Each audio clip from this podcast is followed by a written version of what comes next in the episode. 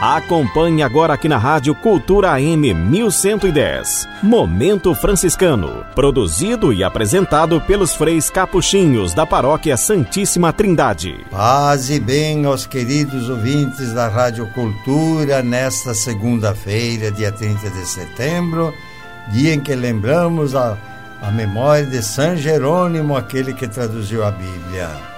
Vamos iluminar esse momento com a palavra de Deus, proclamar. Esse é o momento franciscano, né? Dos freis capuchinhos da paróquia da Trindade, onde os freis e os leigos juntos estamos aí é, levando a palavra de Deus que vai ser proclamada pela Ana. O Evangelho está em Lucas 9, 46 a 50. Exatamente. Naquele tempo, houve entre os discípulos uma discussão para saber qual deles seria o maior. Jesus sabia o que estavam pensando. Pegou então uma criança, colocou-a junto de si e disse-lhes: Quem receber esta criança em meu nome, estará recebendo a mim. E quem me receber, estará recebendo aquele que me enviou. Pois aquele que entre todos vós for o menor, esse é o maior. João disse a Jesus: Mestre, vimos um homem que expulsa demônios em teu nome mas nós lhe proibimos, porque não anda conosco. Jesus disse-lhes: Não o proibais, pois quem não está contra vós está a vosso favor. Palavra da salvação. Glória, Glória a vós, Senhor. Esse evangelho belíssimo nesta segunda-feira, dia 30 de setembro, dia que a igreja comemora a lembrança de São Jerônimo, que foi o homem que traduziu a Bíblia dos originais hebraico e aramaico para o latim, que era a língua conhecida na época, língua já vulgar pelo povo conhecida, e por isso a tradução de São Jerônimo passou a se chamar de Vulgata, vulgar, para o povo compreender. Foi sem dúvida um grande feito que Jerônimo fez. Feito por Jerônimo, que facilitou a leitura e a compreensão da Bíblia divulgou a Bíblia pelo mundo inteiro. Por isso, hoje é o dia da Bíblia. A Bíblia está cheia de lições. A Bíblia é a palavra de Deus escrita em maneira humana, compreensível. É a seta que aponta o caminho, indica a direção de nossa vida em todos os momentos pelos quais devemos passar. Ali está uma sabedoria divina apresentada em forma humana, de acordo com a linguagem do tempo em que foi redigida. Quem cuidou da palavra de Deus foi a Igreja Católica. Se hoje os evangélicos se vangloriam de ter a Bíblia, eles a têm porque foi a Igreja Católica que a preservou muito antes que eles existissem. Concordamos plenamente que Lutero fez também um belíssimo trabalho traduzindo a Bíblia do latim para o alemão, começando assim a sua divulgação entre o povo, e a partir disto foi realmente mais fácil fazer com que a Bíblia chegasse nas mãos do povo, de todos os nossos catequizandos. Isto, sem dúvida, é uma graça, é uma benção e o mérito é, sem dúvida, de Lutero também. E entre os inúmeros conteúdos da Bíblia, encontramos hoje o que Lucas escreve, contando que houve uma discussão entre os discípulos de Jesus para saber quem entre eles seria o maior.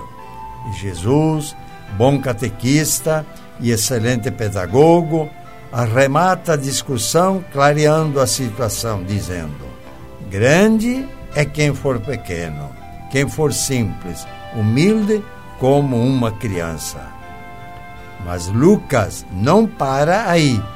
Cita mais uma bela lição de Jesus contida na Bíblia, quando João reclama diante do Mestre que viu gente operando milagres em nome de Jesus e não fazia parte do grupo deles. Estava com uma baita inveja. Jesus serenamente esclarece: não precisa se incomodar e nem invocar o fogo do céu sobre quem faz o bem em nome de Jesus. Na verdade, essa gente não está contra nós. Os horizontes se abrem assim, embora as informações caíram como uma bomba na cabeça dos discípulos, mas vinham de Jesus, o Mestre inquestionável. Ter compreensão com quem pensa diferente de nós, respeitar quem fala de Jesus com fé e convicção, mesmo não pertencendo ao nosso grupo, deve ser respeitado, e a igreja entendeu muito bem isto, tanto assim que há nas matérias, no estudo de teologia, uma matéria chamada Ecumenismo Diálogo Religioso para tratar desse assunto. Como os discípulos de outrora, hoje somos convidados a encontrar na Bíblia a orientação para a nossa vida, sempre passando pelo crivo da nossa Santa Igreja Católica, que ali está para ser a intérprete da verdade porque foi ela, a igreja, a ela, a igreja, que Cristo deixou essa tarefa de interpretar os ensinamentos de Jesus. Felizes os que seguem as dicas de Jesus através da Igreja Católica. E a Ana vai nos dizer como é que a ordem franciscana entendeu esse evangelho. Bem, no dia da Bíblia, né, é importante falar né, que São Francisco tinha um grande apreço pelas Sagradas Escrituras. E ele tinha também com ele Santo Antônio. Santo Antônio ele, ele foi agostiniano, depois ele passou, né, se encantou pela missão franciscana que ele viu e foi ser franciscano também. E, São, e Santo Antônio tinha grande conhecimento da palavra de Deus.